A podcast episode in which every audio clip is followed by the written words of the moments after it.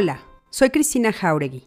Bienvenidos a El Arte de Ser Feliz, mi podcast, donde platicaré con expertos en temas de tu interés para cuestionarnos, informarnos, expandir nuestra conciencia y encontrar la felicidad.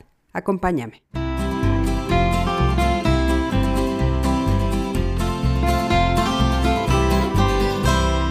Hola, ¿qué tal? ¿Cómo están? Buenas noches. Me da muchísimo gusto saludarlos esta noche de miércoles 17 de febrero del 2021 y darles la bienvenida a este live, como todos los eh, lunes y miércoles, a este live que estamos haciendo en unión y en colaboración con Código Felicidad, como ustedes ya saben. Eh, bueno, el día de hoy vamos a hablar de un tema muy, muy interesante que tiene que ver con eh, las parejas cómo, cómo son, cuántos tipos de parejas existen, o más bien cómo nos relacionamos en pareja y qué, cosas hacemos en pareja. Vamos a platicar de la pareja, que la verdad es que es un tema que a, todas, a todos y a todas nos encanta. Aura Mérida, ¿cómo estás? Buenas noches. Luzma Romero.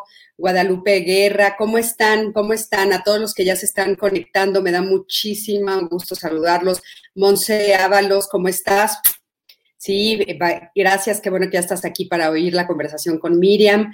Odette Rodríguez, ¿cómo estás? Guadalupe Orozco, ¿cómo estás? Lupita, saludos.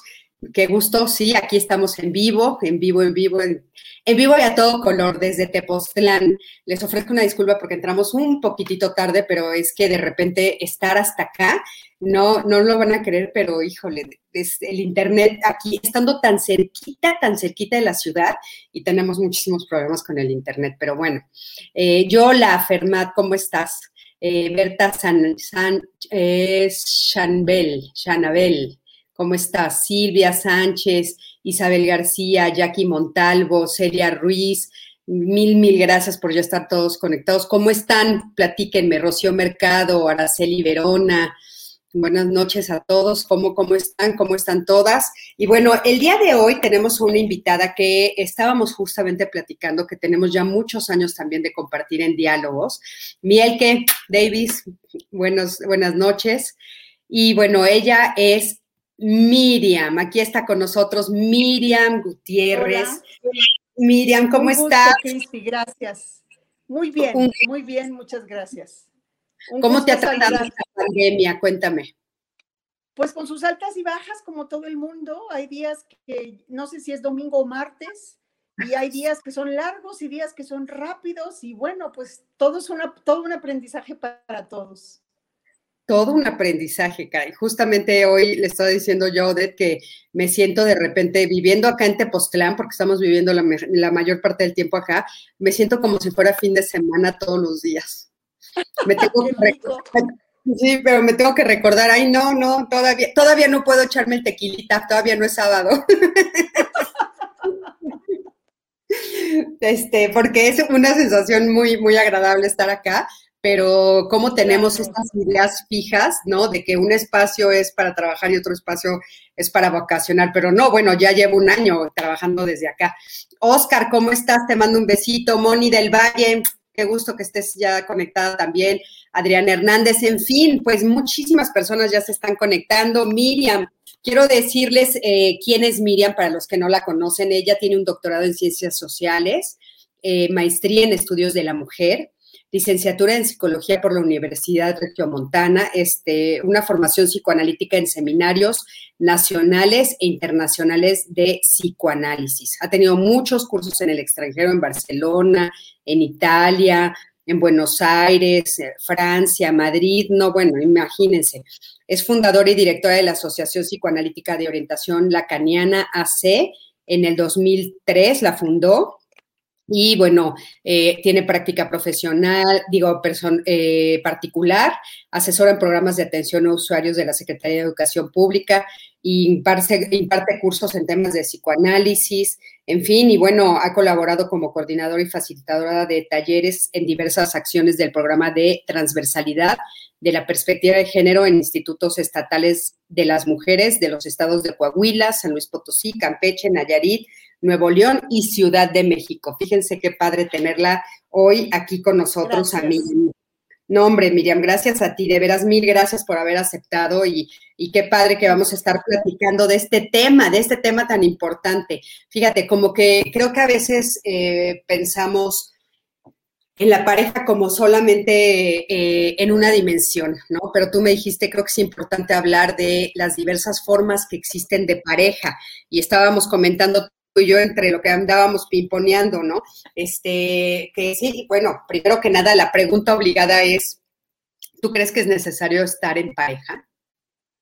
No. ¿Vivir en pareja? No, no es necesario. Puede ser deseable, pero conozco personas que no quieren vivir en pareja. Querida Miriam, creo que se nos fue la señal. Sí, uy, ¿Estás por ahí? ¿Me estás escuchando? yo te estoy escuchando. Hola, hola, hola. ¿Los demás me escuchan? Yo, sí te escucho perfecto. Ah, ok, ya, ya regresó la señal. Ya regresó. Este, discúlpenme, discúlpenme, porque ya no sé de, qué lado está fallando, pero a ver, eh, corazón, ¿tú crees que tenemos que estar en pareja? No, no tenemos que. Es deseable, pero hay personas que desean no vivir en pareja, lo cual no quiere decir que no tengan alguien, un ser amado, ¿no? Todos tenemos un ser amado, incluso los monjes, ¿no? O sea, las, las monjas cuando se gradúan se casan con Dios. Entonces, pues es otro tipo de amor, ¿no? Es, o sea, ellas son la pareja de Dios, digamos, ¿no? De algún modo, o de la representación de eso. Así que hasta allá llegan las formas de parejas. Wow, sí es cierto, es cierto, hasta las monjas. Oye, las monjas, pero ¿y los monjes también? Pues yo, la verdad, conozco poco cómo, es el, rito de, la iniciación de los hombres al sacerdocio, pero supongo que hay, bueno, hay para los hombres, por lo menos en la religión católica, un voto de castidad, ¿no? Entonces hay un cierto sentido de ser fiel a Dios, ¿no? Por lo menos en la religión católica, si son fieles a Dios, tienen que, es como una especie de pareja, son fieles a ellos, fieles a Dios, por eso no pueden tener una vida sexual, ¿no? Lo cual, bueno, en otras religiones no es así, pero bueno, o sea, hay, hay algo de, este, de esta pareja que está. De hecho, la primera pareja que todos tenemos, pues es nuestra mamá, ¿no? Por eso eh, decimos que muchas de las elecciones de pareja tienen que ver con la vida de la infancia. Y creo que especialmente con la mamá o con quien ocupe esa función, porque la mamá es nuestro primer amor, es la que nos alimenta, nos abraza, nos regaña, nos, es, es nuestro referente. Entonces, pues cuando a veces escucho a mujeres en el consultorio que dicen, es que mi marido tiene mamitis, pues yo digo, pues usted también tiene mamitis, ¿no? Porque también usted siempre está hablando de su mamá y de que su marido no va con su mamá. Entonces, bueno, de pronto, eh, todos estos chistes que se hacen sobre las suegras, paradójicamente son de los hombres hacia las mujeres, ¿no? Son las que más se los que más se quejan de la figura de la suegra. Pero, ¿por qué? ¿Por qué se quejan tanto? Porque están celosos. Yo he escuchado personas que dicen, es que mi mujer lo único que quiere es estar con su mamá, ¿no? Entonces, pues de alguna manera el, concepto de pareja es mucho más amplio que, que dos adultos que se aman o que viven juntos o que comparten o el amor o el trabajo o el sexo. Claro. Oye, Miriam, ahorita dijiste algo interesante, o sea, dijiste, tal vez no todo el mundo está en pareja, pero siempre tenemos eh, a un objeto de amor, ¿no? A alguien a quien amamos. Eh, ¿Cuál sería entonces la diferencia? Porque, o sea, para que yo le llame a alguien pareja, ¿a fuerzas tengo que cohabitar con esa persona? No, claro que no. Es eh, ahora se, digamos que se ve más frecuentemente que muchas parejas viven cada una en su casa, ¿no? sobre todo cuando ya son parejas digamos que ya se casaron alguna vez y tienen hijos o, viven con su mamá y, no quieren dejar de vivir con su mamá, pero quieren tener una pareja, ¿no? Con quien salir, con quien hacer el amor, no sé, con quien cocinar.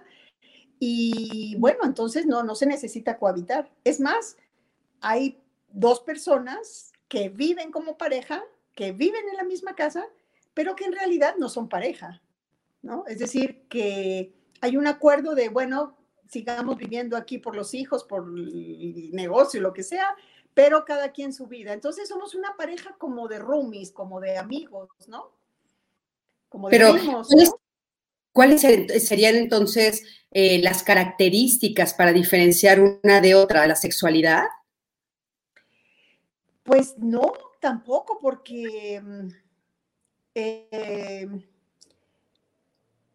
se, ha planteado, sobre todo en la teoría psicoanalítica, bueno, es, la que conozco, no puedo hablar de otra porque no, no, no la conozco, no tengo suficiente información para decirlo, pero desde esta perspectiva, eh, la sexualidad es un elemento del amor. Lo que más deseamos los seres humanos, Nietzsche dice que es reconocimiento, Freud dice que es ser amados. Entonces, yo puedo ser amada de mi madre. Muchos de nosotros, seguramente todos conocemos a alguien, o más cercano, más lejano, que ha vivido toda la vida con su mamá, que no se casó, que no tuvo hijos, o que sí, pero que luego volvió y que se queda con su mamá hasta los últimos días de la vida de la madre. Y no se interesa por tener otro tipo de pareja. Entonces, ¿quién es la pareja? Pues es como el ser amado que de alguna manera nosotros sentimos que nos complementa. Entonces, a veces el otro cree que somos su pareja, pero nosotros no lo vivimos como una pareja, porque tenemos una tercera persona que según esta cultura se llama amante, con quien tenemos una vida sexual y vivimos con otra persona con quien no tenemos sexualidad, pero es nuestra pareja. O sea, es la pareja social, este, pública, pero también la pareja solidaria. Yo he escuchado mujeres que dicen, yo tengo 15 años de vivir con mi marido y hace 10 años o 5 años que no tenemos vida sexual, dormimos juntos, pero bueno, cada quien tiene su vida, el pacto implícito es no decirnos nada de, un tercero y somos muy felices. Entonces, casi es algo que, que rompe con todo paradigma de lo que es la pareja, ¿no? Sí, sí, sí. Es como, como si cada uno de nosotros pudiera eh, poner sus propias reglas de la pareja, ¿no? Totalmente, totalmente. Por eso cuando dicen que sí, el pluriamor y el amor monogámico y el, el amor flexible y el amor libre y el amigobios y miles de nombres que hay para las relaciones, eh, es, es muy difícil encontrar y, creo que ese es, eso que acabas de decir es muy interesante porque es justo el punto del, del, conflicto de pareja, ¿no? Y el conflicto está porque yo tengo un concepto de pareja y mi pareja tiene otro, ¿no? Entonces, porque somos dos seres humanos, el asunto es cuando queremos la fusión, ¿no? Como este amor romántico que está en, los, en las canciones, en los, las telenovelas, ¿no? El amor romántico que dice, yo te voy a cambiar y tú vas a ser para mí la única fuente de mi felicidad. Toda mi vida va a girar alrededor de ti, de casarme, del vestido, de tener... De... Entonces, esto que es el amor romántico con el que muchos de nosotros, bueno, los de cierta generación como, como la mía, pues este, fuimos educados en esta cultura del amor romántico, ¿no? Donde ¿para qué estudias si te vas a casar? O primero lo que diga tu pareja, en fin. Entonces, el, asunto es desmitificar eso y decir, hay muchas maneras de, ser amado y de amar, ¿no? Sí, sí, hay muchas maneras. Fíjate que sí es cierto que esto que comentas que es como si fuera una generación, pero yo la verdad es que siento que eso no ha cambiado mucho.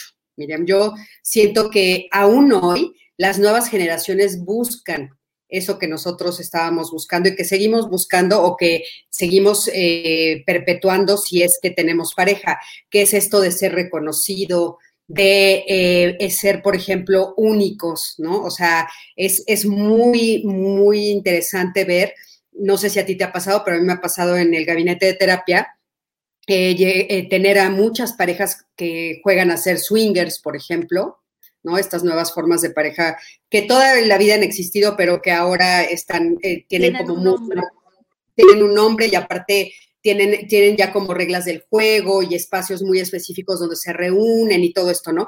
Y entonces yo me doy cuenta que los problemas y los conflictos que se crean cuando existen este tipo de parejas que quieren explorar ¿no? formas diferentes de relación, vuelven al mismo problema, ¿no? O sea, el, te quiero solo para mí. El, la intimidad la quiero solo contigo. Eh, ¿Por qué te saliste del acuerdo que habíamos hecho, no? este, no, no me, no me gusta que de repente ya estés hablando de más con otra persona. Y es, es este, curiosísimo, pero no importa la edad que tengan, yo sigo escuchando que tienen, que acaban otra vez con ese conflicto, ¿no? Queremos ser los únicos, queremos ser este, la, única persona a la que ame la otra persona. O sea, siento que aunque lo decimos de palabra, de acción, no hemos cambiado mucho. Sí, tienes razón. Eh, coincido totalmente que, esta idea del amor romántico eh, también está muy vinculada a lo que llaman pues la sociedad capitalista, heteronormada, eh, monogámica, ¿no? Que hay una composición de, de, la estructura social que favorece eso, ¿no? Tú ves todas las publicidades, la familia, él, ella, los niños, ¿no? Este, entonces, esta, esta, esta cultura de, vivir en pareja y que si no, pues eres un fracaso porque ya te está preguntando la tía cuándo te casas, este, ya es hora de que sientes cabeza, seas hombre o mujer, ¿no? Este, Y cuándo vas a tener hijos, ¿no? Entonces es, es una cosa como de, de reproducir este sistema, ¿no? De hombre y mujer y hijos, ¿no? Entonces, bueno, ya somos, somos felices, ¿no? Como tú pusiste muy bien en el cartel, pues más bien hay personas que son felices y que viven en pareja y otras que son felices y viven sin pareja. Entonces, e, e, e, ese es el asunto, que, que, como la cultura de lo emocional está tan estigmatizada, ¿no? ¿Cuántas veces hemos escuchado que personas que vienen al consultorio dicen, yo ni a mi esposa le digo que vengo a terapia. ¿Por qué? No, pues porque me va a decir que estoy loco, ¿no? Entonces, como, como no hay la cultura de, hablar de las emociones, ¿no? Es algo muy nuevo, este, eh, es casi vergonzoso, ¿no? Como que yo cómo voy a ir si no estoy loco, eso es para locos, o esto, incluso consigo mismo. Es que es una locura que yo me enamore de fulano o que vaya de viaje a Alaska, ¿no? Es decir, hay, hay, hay una idea preconcebida de un otro que, que, norma todo y que, y que lo tenemos como referente. Entonces, lo interesante es saber cuáles son esos referentes que nosotros tenemos, los padres, la sociedad, para saber que queremos imitar ese modelo. Y como toda imitación, pues no es auténtica. Entonces, más bien como preguntarse qué quiere uno, ¿no? ¿Cómo? Y también saber que no hay el otro perfecto y que tampoco está padre pedirle al otro, primero, que nos ponga a nosotros en el centro de su universo, porque también eso puede ser una gran carga, ¿no? No, hombre, eso es una, esa es una carga terrible que hemos estado comentando últimamente, que sí es lo que se hace y, en el momento en el que ponemos sobre la mesa esta idea de no puedo exigirle a una sola persona lo que se le podría exigir a una comunidad o a una tribu o a un clan completo, nos empezamos a sentir como un poquito más este, eh, relajados, porque la verdad es que sí es impresionante, o sea, esta idea del amor romántico de la que tú estás hablando, que es la que nosotros heredamos, sí pone muchísima carga en una sola persona. Y aparte, esto que dices también me parece muy fuerte porque es cierto que es como un mandato social, ¿no? Tú tienes que buscar pareja, tienes que lograr casarte, hacer pareja, hacer familia. Sí es cierto que estamos como en esta idea de la heteronormatividad, pero aparte no importa, las parejas diversas también lo están viviendo, o sea, también en el momento en el que se, eh, se permite ¿no? Eh, la relación, eh, el matrimonio entre parejas del mismo sexo, se empiezan a repetir los mismitos patrones idénticos, ¿no? Del, del matrimonio de la misma manera, etcétera, porque aparte es cierto que a nivel social, pues la aceptación es mucho mayor, eh, el, entrar en la, en la, cultura es mucho más fácil, ¿no? Cuando estás cumpliendo con esas normas, con esas reglas, ¿no? Y, este, y es terrible también porque hay una frase que a mí me molesta muchísimo, que, es, que le dicen mucho a las personas que se divorciaron o viudas, por ejemplo, ¿no rehiciste tu vida? Y esa frase quiere preguntar, ¿no te volviste a enamorar, no volviste a ser pareja, no volviste a vivir en pareja? Y me parece terrible porque, bueno, pues no es cierto. O sea, una persona no hace una vida en pareja. O sea, cuando te casas con alguien o vives en pareja, no haces tu vida, ¿no? O sea, tu vida está ya hecha. La estás haciendo. Ya la estás haciendo. Tu vida ya está haciendo y la sigues haciendo y solo ahora la compartes con alguien más, que eso, eso es lo que es ideal, ¿no? O sea, comparto mi vida. Pero bueno, una vez que ya hicimos eh, pareja, ¿no? De repente hay diferentes formas de pararse, que es lo que estábamos comentando tú y yo justamente con lo que intercambiamos de información. Entonces, por ejemplo, esta primer, primer tipo de pareja que, que, platicábamos tú y yo, la pareja del encaprichamiento. ¿Qué quiere decir esa pareja, Miriam? Que, o sea, ya que estamos en pareja, ya pasamos todo el, este, la idea de, la, de seleccionarle y tal, y de repente hay diferentes formas de relacionarnos. Por eso hay diferentes formas de ser pareja, ¿no? El encaprichamiento, ¿qué, qué sería esto? Este, bueno, primero esto que, que ya comentamos, que toda clasificación es arbitraria, ¿no? En realidad hay tantas parejas más que como parejas, como personas, porque ese es el punto, ¿no? Yo creo una forma de la pareja, el otro la crea otra, entonces está difícil. Ya si, si los dos logramos más o menos coincidir en de qué se trata la pareja, esta, este es esta pareja es un universo ya, entonces hay tantas personas como parejas, eh, tantas formas, ¿no? Entonces, bueno, esto, esto del encaprichamiento que pues a veces escuchamos como es que estoy encaprichada, eh, esto parece describir a alguien que está en un estado, digamos, de un narcisismo muy vinculado con lo infantil, ¿no? Como el otro tiene que cubrirme todas las necesidades, esto que dijimos, ¿no? Este, eh, porque yo eh, se lo pido y porque yo soy bonita o bonito o soy rico o soy, ¿no? O sea, yo soy una, casi le estoy haciendo el favor al otro, donde, donde la persona ve al otro más que al otro, pone un espejo entre el otro y él.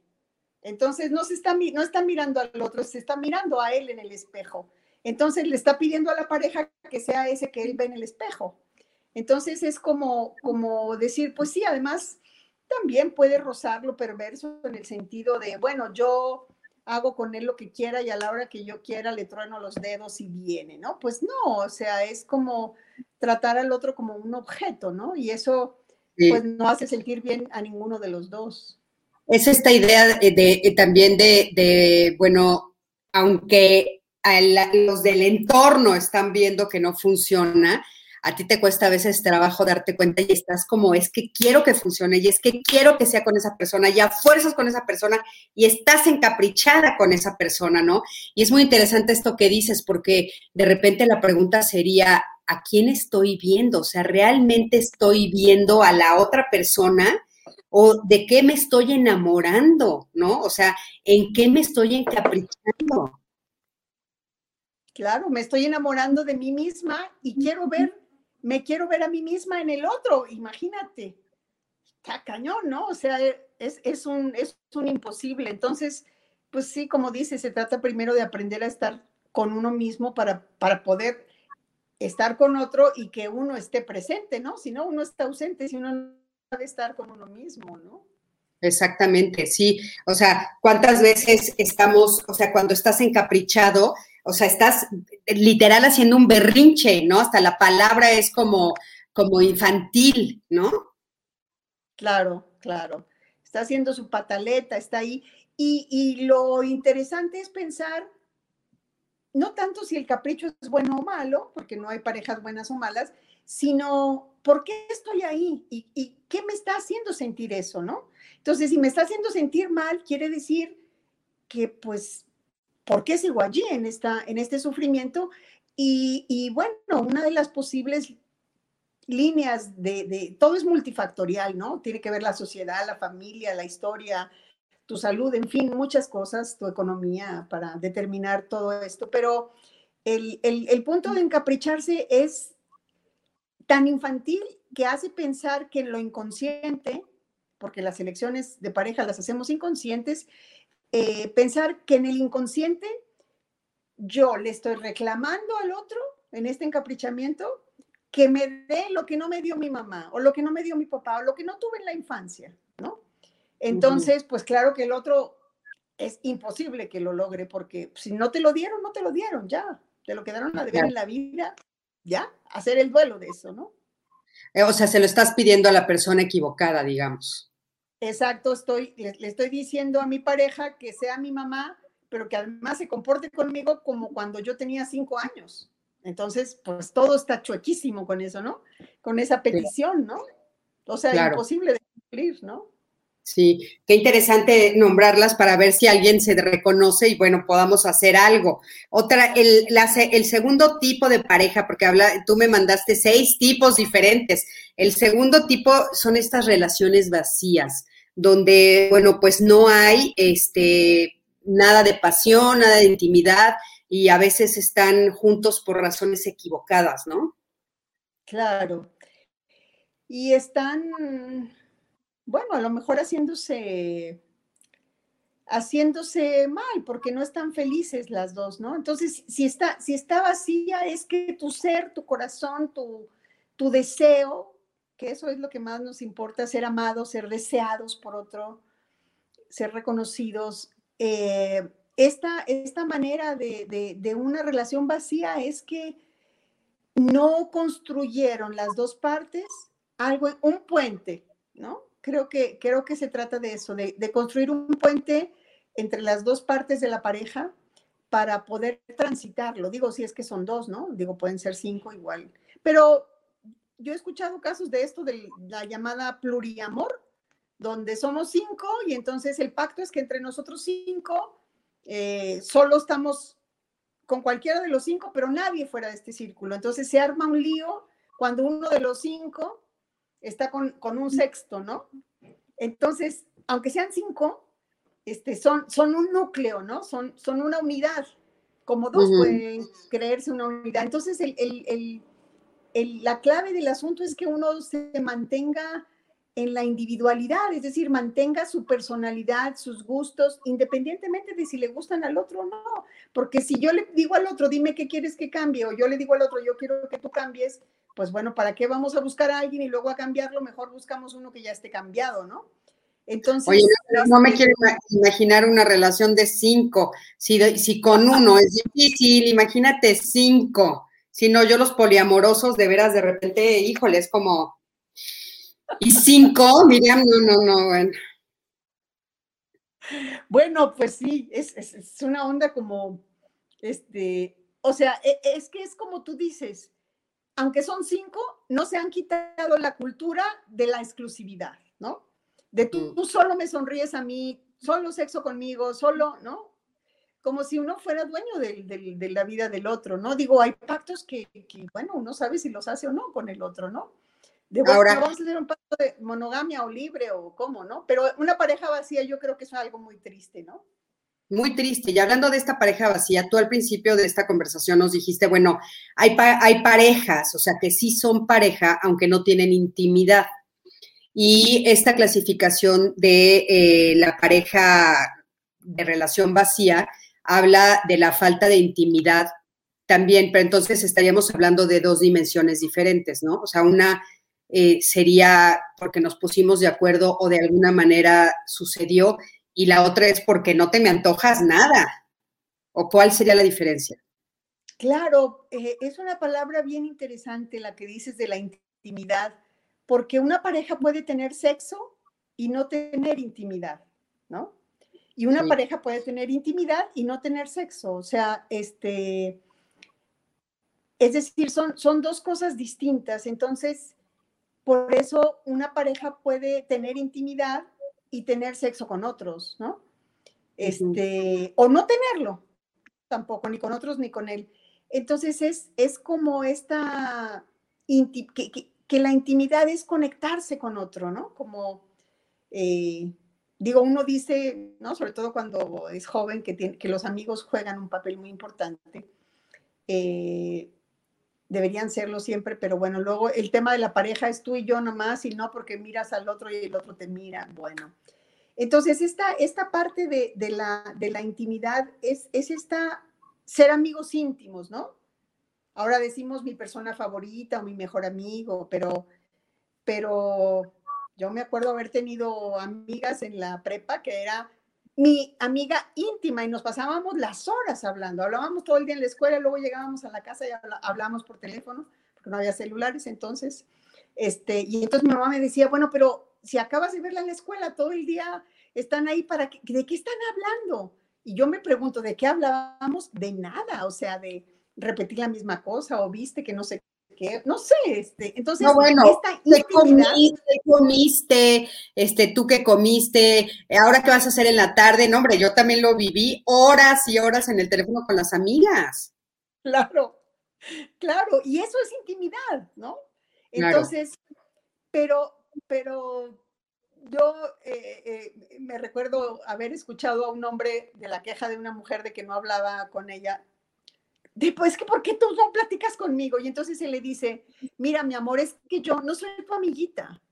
Entonces, también de pronto las mujeres queremos hablar con las parejas, con los hombres, si es un hombre, igual que hablar, o también si es una mujer, igual que hablaríamos con las amigas. Entonces, las amigas tienen un lugar y uno tiene un discurso con ellas y tiene otro discurso con la pareja y otro discurso con los hijos y otro entonces es como por eso digo que es una locura pedirle al otro que sea todo, que sea tu hijo, tu mamá, tu papá, tu abuelita, tu amiga, tu, ¿no? O sea, es tu pareja y hay cosas que no le vas a contar a tu pareja. A lo mejor yo a una amiga le cuento el novio que tuve que me encantó y que me pareció el que mejor besaba de todo el universo y que y lo tuve a los 20 años, pero no es mi pareja actual. Yo no le voy a decir eso a mi pareja, ¿no? Aunque lo piense.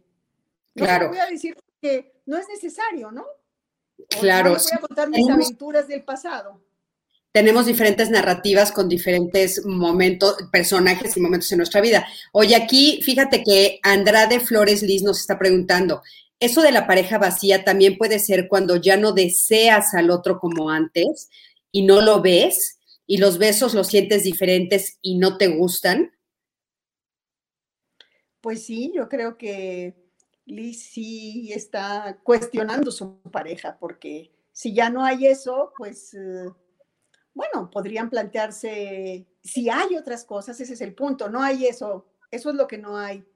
Entonces, la pregunta es, ¿por qué sigues en la pareja? Y, y si sigues en la pareja es porque algo sí hay.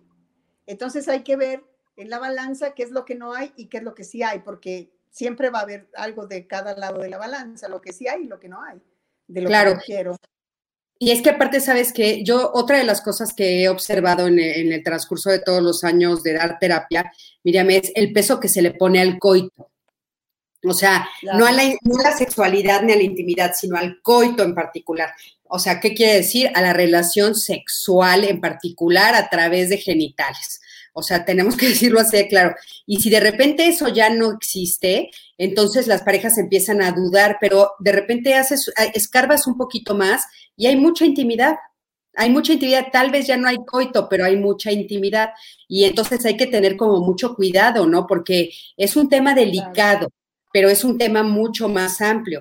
Oye, Isabel García nos está preguntando, mira, tengo enojo eterno con mi esposo porque con esta pandemia él se ha cambiado, él ha cambiado mucho. Y yo evito tener intimidad con él hasta que se dé cuenta que estamos mal como pareja. ¿Estoy mal? Nos pregunta.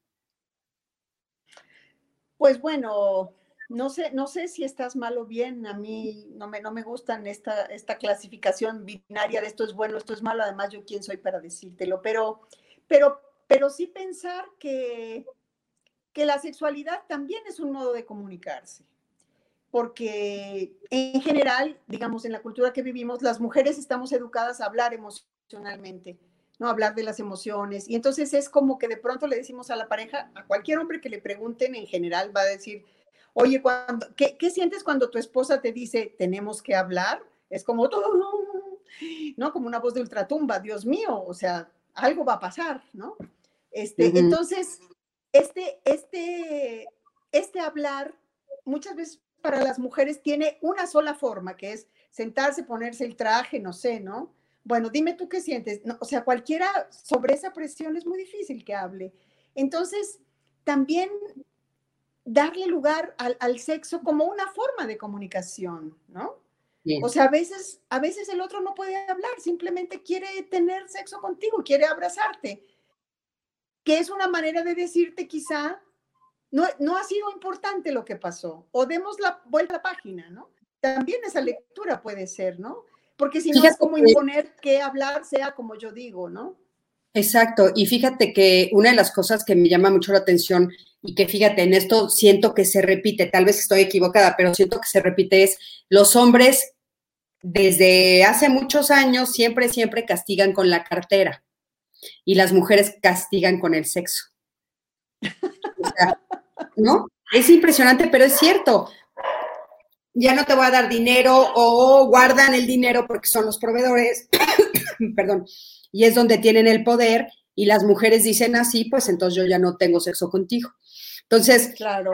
digo, no, no necesariamente estoy diciendo que sea el, el, caso de Isabel, pero que revise por ahí, porque a veces, bueno, pues es un mensaje que no está llegando. O sea, yo creo que la forma más, el, más importante es sentarse con la persona y decirle, oye, algo está pasando, ¿no? Yo me estoy sintiendo así, esta es la razón por la cual no quiero estar contigo porque quisiera que habláramos, ¿no? Pero en fin, este, tenemos otras parejas, la pareja romántica.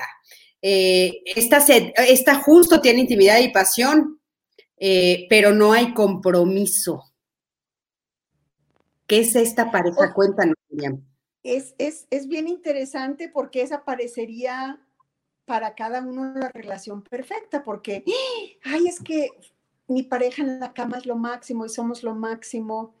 Y, eh, y, hablamos de cosas y, nos conectamos, pero yo, mi rayita y mi corazón no lo pongo allí, ¿no? Yo me lo guardo y, y lo otro, pues la pasamos padrísimo. Entonces, este, es como, como, como un juego donde donde el otro está siempre con la amenaza de irse, ¿no? Como si fueran los, novios, los novios eternos, pero no se comprometen a nada más. Eh, exactamente, lo has dicho muy bien, exactamente, sí. Y eso es terrible. También, bueno, no, no sé, no sé si terrible, o sea, también el asunto es yo qué quiero, ¿no? Claro. Este, Ahora. Y, bueno, el, otro, el, otro punto de eso que dijiste del poder me parece muy importante decir que por eso hay que dividir las tareas o nombrarlas o numerarlas o ponerles este, un precio, porque ¿cuántos hombres no dicen, es que tú no trabajas? Bueno, pero yo limpio la casa, voy a la tintorería, ¿no? Y todo eso, si llevas, si pones el chofer, la nana, la cocinera, pues yo aporto a la casa tanto dinero, ¿no? Entonces, bueno, eso, eso por un lado, y, y, por otro lado, como, como la parte de que el deseo es de él, ¿no? O sea, yo no te, yo le digo que no al sexo castigándolo, pero también me estoy castigando yo o no. O sea, si yo quiero sexo y digo que no, aunque quiera o no. ¿no? Por supuesto. Es, que si claro, si yo no abrazo, pues no me abrazan. Si yo no tengo sexo, pues no tenemos sexo nadie, ¿no? O sea, claro que sí, por supuesto. Lo que es curioso es que es algo que está en el inconsciente colectivo, mira. O sea, y que, se, que se repite de manera inconsciente, no lo hacemos de manera consciente, pero se repiten esos patrones y hay que tener cuidado. Claro, cuando de repente te das cuenta, entonces lo puedes romper, ¿no? Pero, este, bueno, hablando de este, de las parejas que solo son parejas románticas, pues sí, o sea, yo conozco a algunas personas, por ejemplo, que pues les puedes platicar, puedes hablar con ellos si tienen 30 años de una relación que no se compromete en nada, ¿no? O sea, son los eternos disque enamorados y la verdad es que ves a, la mujer en algunos de los casos o al hombre en algunos de los casos, pues esperando que el otro diga que sí, se pasan los años y no dicen que sí a un compromiso más profundo, ¿no? O sea, a un compromiso más serio. Entonces, es que eso, es que eso también tiene su encanto porque es como como esto que dicen que nadie sabe lo que tiene hasta que lo pierde. Entonces, como está permanente en la relación la amenaza de que se van a separar, pues no se separan, ¿no? Es como paradójico. Fíjate, aquí nos está diciendo Ojin, dice, justo así estoy en una relación de novios eternos sin compromiso y pone una carita triste. Lo siento, porque de veras es que hay que romper esas, esas, este, esas, eh, situaciones. Silvia nos dice las, las relaciones de toalla. Yo aquí, tú allá. Está bueno, no lo vi Silvia, me encantó la relación de toalla, está maravillosa. Oye, hay algunas relaciones de toalla que funcionan increíbles. Yo he visto unas, les voy a platicar. Por ejemplo, una que era segundas nupcias y entonces decidieron comprar en, el mismo condominio, uno arriba y, otro abajo. Y entonces, cuando llegaban los hijos de cada uno, se iban a sus departamentos y entonces no había conflicto. Pero cuando estaban solos, ya decidían si dormían en el de uno o en el de otro. Pero fíjate, hay unas de toallas que funcionan, ¿no? Habría, habría que ver. habría que ver. Oye, pero antes de que se nos acabe el tiempo, parejas sociables al amor que se sienten dos personas cuando hay intimidad y compromiso, pero no pasión. Pues sí, esos son los matrimonios que uno ve en las bodas y que dices, y ellos dicen, es que tenemos 40 años juntos o 20 años o, ¿no? Y entonces, este, bueno, es que, es que lo que, lo que parece que está alrededor de todo lo que estamos conversando es que el amor llámese intimidad, compromiso, solidaridad. Y el sexo son cosas distintas. Son cosas distintas, pero no es fácil, pero se pueden juntar. Claro. ¿No? Se pueden juntar y, hay una, eh, digamos, una pulsión a, a escindir eso, ¿no? porque es, como justo lo que tiene que ver con el miedo al compromiso, porque si yo le pongo el corazón y le pongo el cuerpo, o sea, la sexualidad, que es mi cuerpo, no, pues entonces sí estoy bien amarrada, entonces soy vulnerable frente al otro, ¿no? Este, y entonces, pues eso nos da miedo, pero yo creo que desde mi punto de vista, esa es la forma más interesante de estar en el mundo, ¿no? Este, en la vulnerabilidad, porque si no, uno, si uno se vuelve invulnerable, pues sí, está bien, te pierdes de lo malo, pero también de lo bueno, ¿no? Por supuesto, y aparte, yo, yo siempre he dicho que eh, si pudiéramos medir, Miriam, eh, qué tan vulnerable me siento, si hubiera una medida de vulnerabilidad, sería exactamente equitativa a mi, a mi grado de amor. O sea, porque la verdad es que, o sea, si yo me estoy atreviendo a amar profundamente, me voy a sentir profundamente vulnerable. ¿Por qué? Pues porque, claro, estoy entregándome toda, ¿no? Estoy amando en todo, en todo, y entonces van de la mano. Es una paradoja, o como dicen por ahí, para joda, pero así es. O sea, realmente así es. Tu grado de vulnerabilidad frente a la otra persona, pues es tu grado, tu grado de entrega, de amor, ¿no? De ganas de estar ahí, caray. Claro, el, asunto es que eso sea disfrutable y creo que lo que puede contribuir a, que sea disfrutable esa vulnerabilidad es que yo sepa que también puedo estar sin el otro.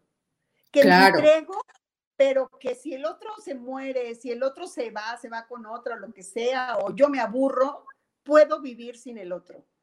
O sea, esa es, esa es la diferencia entre necesitar y desear al otro. Porque claro. necesitas el aire. ¿Qué necesitamos? El aire, necesitamos dormir, necesitamos comer, pero no podemos, no, no, no podemos necesitar a otro para vivir porque entonces, pues es como si nos fusionáramos, ¿no? Y fuera mi brazo o mi corazón. ¿no? pero, pero eso ya estaríamos hablando de codependencia, ¿no? Porque, o sea, por ejemplo, yo, yo te puedo decir, bueno, pues sí, estoy profundamente enamorada, me siento vulnerable, pero sé que si algo sucede, yo sigo adelante. Eso es diferente. Oye, y eso sería lo más maravilloso. Exacto. Este, entonces las parejas sociables son esas que socialmente cumplen y que también de esas hay muchas, ¿eh? Muchísimas. Oye, a ver, eh, las relaciones fatuas, ¿cuáles son las relaciones fatuas? Son, este, dice que una intimidad que nunca llega a construirse, Sí, que, que aunque haya sexo, aunque haya matrimonio, aunque vivan juntos, yo no le voy a decir mis deseos, mis secretos, mis dolores, mis, mis emociones más verdaderas, las voy a guardar como un secreto, porque si no, el otro la puede usar contra mí. Y yo digo, bueno, si yo pienso que el otro puede usar contra mí lo que yo siento, este, pues hay que pensar cómo lo estoy mirando, ¿no? ¿En qué? Y, la pareja es en qué lugar pongo al otro. En lugar de compañero de vuelo o en lugar de mis alas, ¿no? Pues no es lo mismo. Entonces, pues sí, o sea, saber volar sola y, tener compañía en el vuelo, pues está maravilloso. Y bueno, pues a veces la vida es un tren y nos vamos encontrando en una estación con una persona, y luego en la otra y se baja, bajamos, se sube. Y bueno, eso también es interesante en la vida, ¿no? Que afortunadamente en esta nueva cultura ya, ya se vale tener varias parejas en la vida. Y si ahora vamos a vivir 80 años, está cañón, ¿no? si te casaste a los 20, vivir con alguien 60 años, bueno, no sé, a lo mejor puede ser maravilloso. No me ha tocado.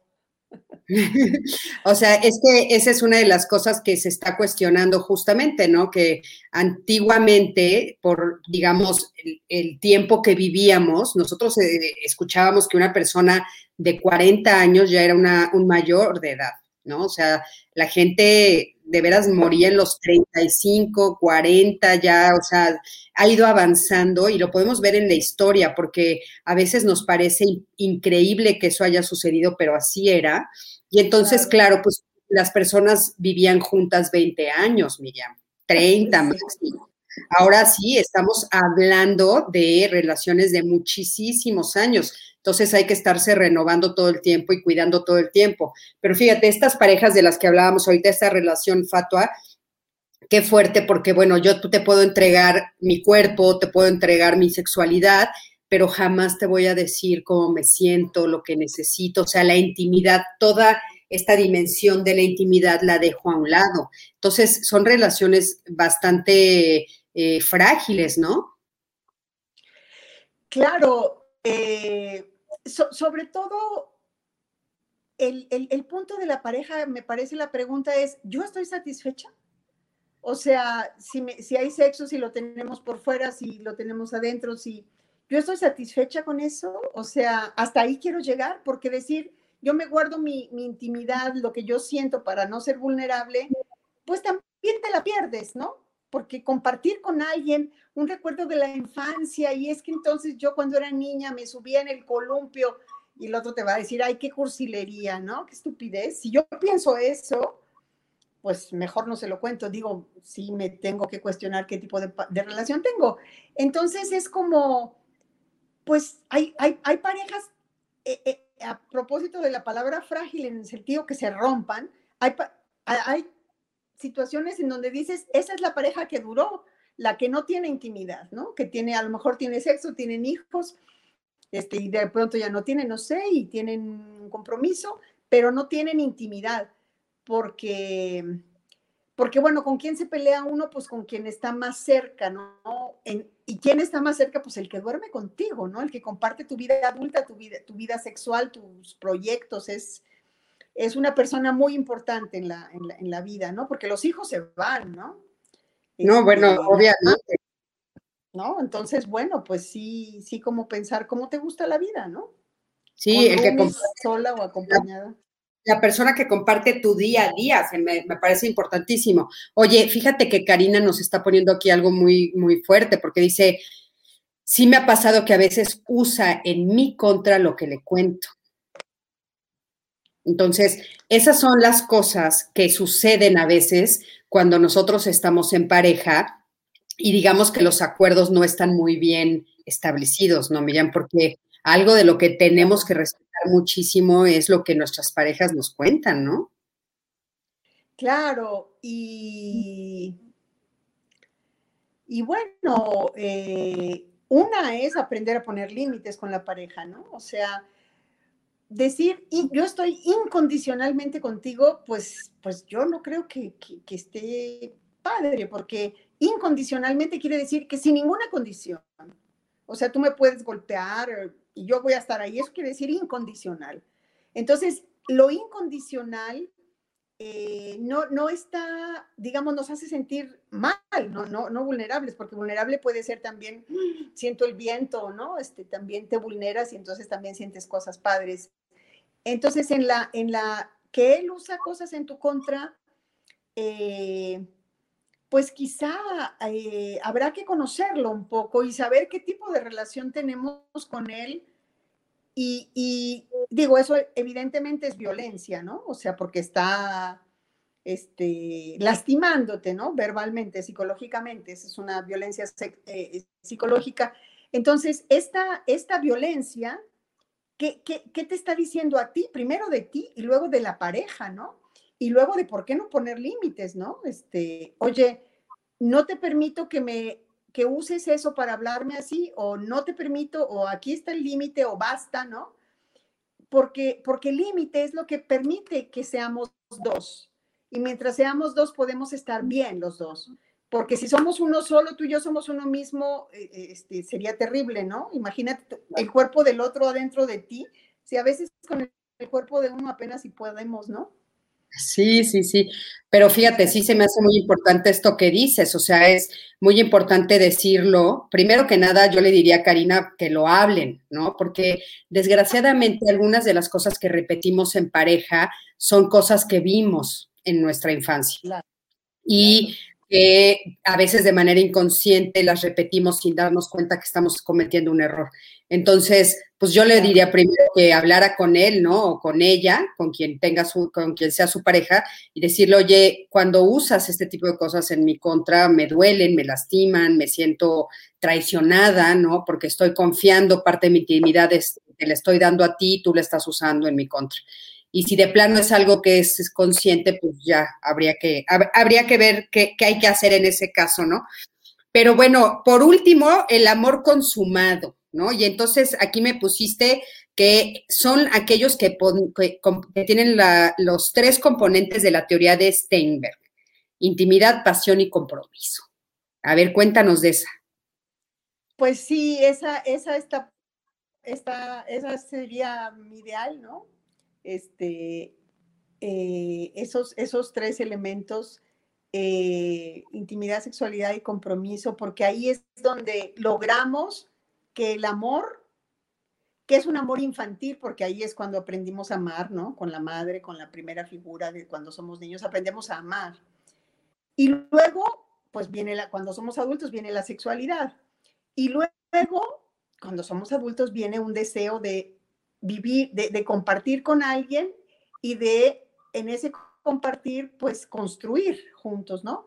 Para que haya tres elementos, tú, yo y la pareja, ¿no? Como decías ahorita de las, esa metáfora de las casas es interesante, es como, si vienen los hijos, yo soy acá yo y tú eres tú, pero luego hay un momento en que, en que somos tú y yo, ¿no? Somos, son como, como universos diversos, ¿no? Distintos que, que pueden coexistir, ¿no? Y que eso está padre también, ¿no? Como hacer coexistir nuestra propia vida, nuestras amigas, nuestras pasiones de trabajo, nuestra pareja, ¿no? Como que es un pastel que tiene muchos, muchos cachitos, ¿no?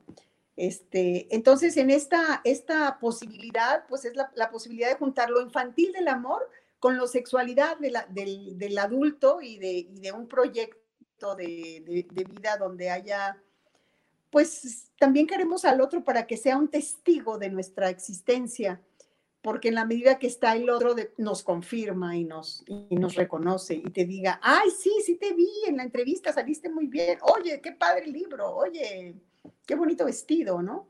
Entonces necesitamos al otro para que nos reconozca. Cuando digo que se puede vivir sin pareja, no, quiero decir que se puede vivir sin otro, ¿no? Sin una referencia, eso. Por eso, ahora con la pandemia que estamos encerrados, estamos muy ansiosos porque necesitamos la presencia del otro que nos diga qué bonitos zapatos, dónde te compraste tal, o vamos a comer tacos, no sé, ¿no? Eso, e, ese otro que nos, que nos interpela para recordarnos que somos nosotros, ¿no? Sí, importantísimo, importantísimo. Yo creo que eh, sí es cierto esto, o sea, en, absoluta soledad, sin nadie, este, pues ahorita cuesta mucho trabajo, ¿no? Pero bueno, el amor, el amor consumado, pues yo, yo sí creo que es un amor que se ha trabajado también, Miriam, ¿no? Porque dentro de estas diversas formas de pareja, hay una, hay una idea también a veces fantasiosa y en esta idea que dices tú de, infantil, creemos que se da como por suerte, como por arte de magia, como que tuviste, ahora sí que este, dicen la, decían las abuelas, ¿no? Genio y este, no, ¿cómo se decían? Este, mortaja, matrimonio y mortaja. Matrimonio y mortaja del suelo, del cielo baja. Del cielo baja, ¿no? Entonces de repente era, es así como si fuera algo mágico que me va a tocar y que entonces eh, ah, yo he escuchado estas frases de decir, bueno, es que tuviste suerte, te tocó una buena pareja. Yo la verdad no creo en eso, yo creo que hacemos buenas parejas, no nos tocan buenas parejas. Así es.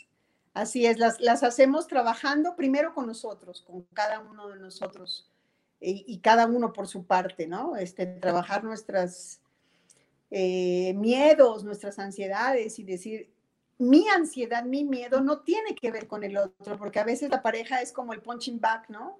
Este, es, que, es que por él, por culpa de él yo no hago, pero, ¿no? O sea, te pone una pistola o te amarra, o por qué, por qué por culpa de él no puedes, ¿no? Entonces también este asunto de hacerse cargo de la propia vida, de la propia felicidad, de darse cosas, ¿no? Yo me acuerdo que un día le dije a mi psicoanalista, es que a mí me gusta mucho que me lleven flores y mi marido no me lleva flores. Y entonces me dijo, ¿y por qué no te las compras? ¿No? Y yo dije, pues sí, ¿no? ¿Para qué estoy chilloneándole y regañando y no sé qué? Por es que tú nunca me traes flores. Bueno, entonces ya, eso resuelto por fin, ¿no?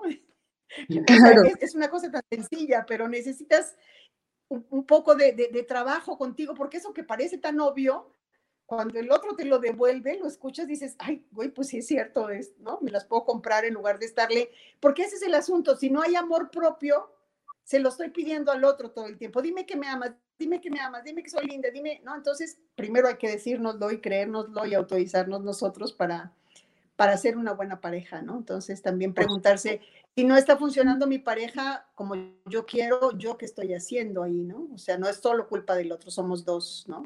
Por supuesto, somos dos y somos dos que tenemos que trabajar y somos dos que tenemos que, buscar las mejores alternativas, somos dos que nos tenemos que convertir en nuestra mejor posibilidad. Fíjate que ahorita te dices eso de, de eso de, de, las flores, ¿no? Me llama mucho la atención. Hay un libro que me encanta, que ahorita no recuerdo el, el, nombre del autor, pero que dice Los lenguajes del amor. Se los recomiendo muchísimo. Ahorita, lo ahorita busco o si por ahí los que me están este, oyendo de Código Felicidad me ayudan a buscarlo y lo ponen en redes, por favor. Los lenguajes del amor se llama. Ahorita vemos de Gary Zucker, creo que se llama algo así, no me acuerdo. El caso es que es, a mí me parece un libro maravilloso, justo hablando de, de las diversas formas de pareja, porque habla de los diferentes lenguajes que nosotros tenemos para recibir y para, y para llenarnos de amor, ¿no? Entonces, esto que dices de repente, bueno, pues es que eh, no me lleva flores o sea, en el fondo, ¿qué estoy diciendo? ¿No? O sea, ¿cuál de los lenguajes del amor son, es el que a mí me llena y que necesito y que tengo que contártelo para que tú me conozcas más y que entonces puedas dármelo? Y tengo que conocerme para poder decirte cuál es mi lenguaje del amor. Y tú tienes que conocerte a ti para poder decirme, ¿no? Porque yo puedo pensar, bueno, es que a mí me gustaría que me trajeran flores, entonces yo te voy a llevar flores porque a mí me gustaría y resulta que la otra persona, pues lo que necesita es atención, no necesita flores, ¿no? Mira, aquí no, ya no lo están poniendo. Gary Chapman, Isabel, mil gracias. Gary Chapman, Los cinco lenguajes del amor. De veras, se los recomiendo ampliamente para este tema que estamos hablando de, pareja es maravilloso. Y es en esta idea de crecer, o sea, de tratar de conocerme para que entonces yo pueda decirle al otro, ya a mí me hace falta esto. A mí me gustaría esto, ¿no? O sea, yo necesito esto. Y entonces también que la otra persona, hombre o mujer, te diga que necesita y ver qué puedes dar, qué no puedes dar, cómo lo puedes dar. Y entonces ser testigos, como dijiste, que me encanta esa frase, testigos de la vida del otro, ¿no? Sí, y, también, eh, además de decirle al otro qué necesito yo, también aceptar un no del otro, ¿no? Es que yo necesito que este, salgamos todo, eh, todo cada fin de semana a comer afuera y el otro te dice, no puedo, porque no tengo dinero, porque no me gusta, porque no quiero, ¿no? También aceptar el no del otro, no como un no te quiero a ti, es yo no quiero eso, ¿no? Claro. Entonces creo que eso es muy, muy importante, ¿no? Sí, y aparte me parece importante en esto del compromiso hablar del compromiso a mí mismo, porque, por ejemplo, tuve una pareja que ella empieza a hacer como toda esta investigación de lo que le gusta, de lo que quiere, de lo que necesita, de cómo se ve en el futuro, de cómo se ve creciendo, y se dio cuenta que no coincidían, Miriam, que no coincidían para nada. Cuando ella cuando ella se atreve a decirle a él, oye, pues a mí me gustaría esto para mí, yo me veo haciendo estos viajes o cambiando de casa o siendo mamá, etcétera, de repente se da cuenta que él le dice, yo no, yo no. Entonces, eh, me parece importante en el compromiso pensar, el primer compromiso es con nosotros, ¿no? Conocernos para poder saber qué es lo que necesito y entonces, bueno, qué es lo, qué es lo que quiero buscar, cómo lo quiero buscar y entonces no estarle cobrando al otro facturas que no le corresponden o a la otra facturas que no le corresponden. Claro, claro, muy cierto.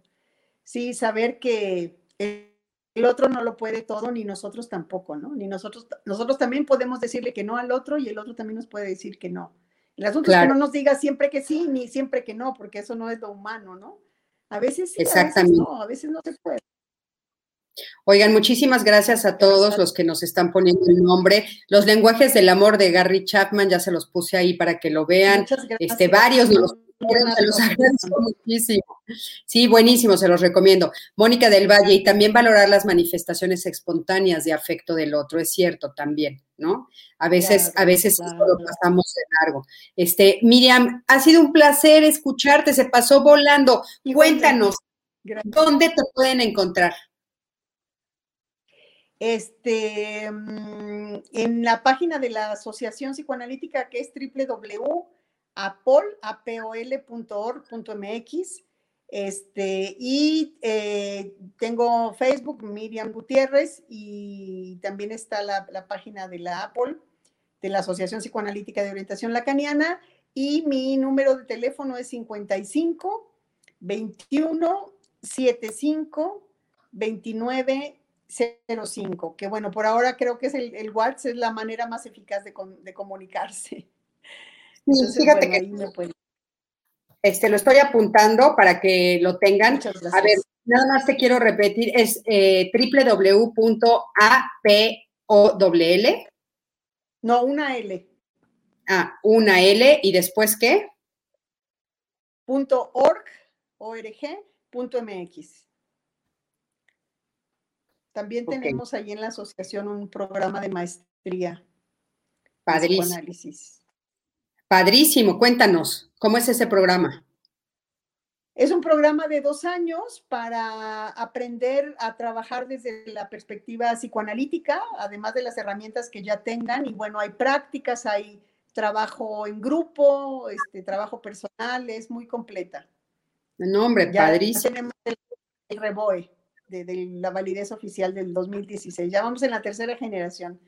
Los esperamos. Eh, vamos a empezar el próximo sábado.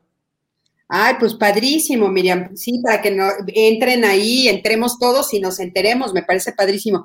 Oye, nos están diciendo que por favor hagamos una segunda parte, que porque faltaron muchos tipos de parejas. Perfecto.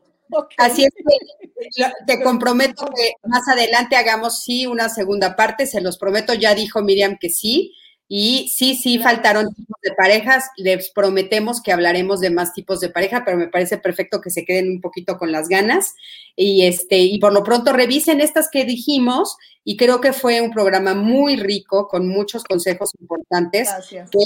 finalmente es, es importante voltearnos a vernos para entonces nosotros convertirnos en una mejor persona y poder ser una mejor pareja. ¿No? Totalmente de acuerdo, claro que sí. Muchas gracias, un gusto, Cristi, estar contigo con tu, grupo. Un abrazo. Muchísimas gracias. Gracias a todos. Recuerden, por favor, sí, dice Mónica del Valle, hay tantos tipos de parejas, de personas como parejas. Pues sí, o sea, de parejas como personas, totalmente, Moni, sí es cierto. O sea, pero bueno, hacer una revisión de repente ayuda muchísimo. ¿Cómo encuentran a este, Miriam en Face? ¿Cómo te encuentran en Face? Están preguntando. Eh, Miriam Gutiérrez, solo que la E está, es, es, como una E francesa al revés. O sea, en lugar de a la derecha es un acento a la izquierda. Ahí está mi foto. Ajá. Y la de mis. Ahí está, Miriam Gutiérrez. Ok, Igual, Miriam Gutiérrez. Este, Igual, dime. Como Miriam Gutiérrez. No, no, digo, okay. igual lo escribíamos en el chat ahí, este, solo con la, con la, el acento de la E, Gutiérrez, un acento al revés, porque así, como hace mucho que lo hice y la verdad que no soy muy ducha con las redes, pues así, así salió, ya no lo quise cambiar. Dije, bueno, algo, okay. algo distinto, ya, ya le hice algo distinto al nombre.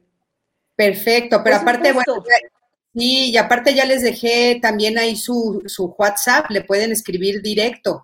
Este, muchísimas gracias, Miriam. Recuerden que nos vemos la próxima semana, lunes y miércoles. El lunes vamos a tener a Mónica del Valle eh, con un tema interesantísimo, así es que los esperamos. Recuerden que vamos a postear todo en las redes para que ustedes sepan con anticipación y puedan aparte hacer el recordatorio. Le agradezco muchísimo a Código Felicidad también en colaboración con Código Felicidad que estamos. Y Miriam, de veras, mil gracias una vez más. Nos vemos pronto y queda pendiente Igualmente. nuestra segunda parte. Te mando un beso enorme. Besos a todos. Besos, gracias, gracias por conectarse. Gracias. Buenas noches.